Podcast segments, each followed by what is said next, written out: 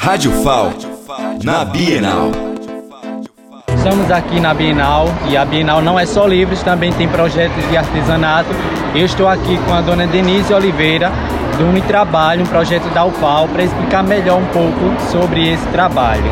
O trabalho da incubadora é acompanhar grupos, associações e cooperativas, não só na área de artesanato, mas como agricultura familiar, povos indígenas também, as marisqueiras. A gente faz um trabalho seletivo nesses segmentos. E dentro desse projeto, hoje aqui na Unitrabalho, nós temos artesanato, artesanato lúdicos, né, indo de acordo com a temática da Bienal. Temos fantoches, livros de contação de histórias, em feltro, em tecido. Temos uma variedade de artesanato aqui.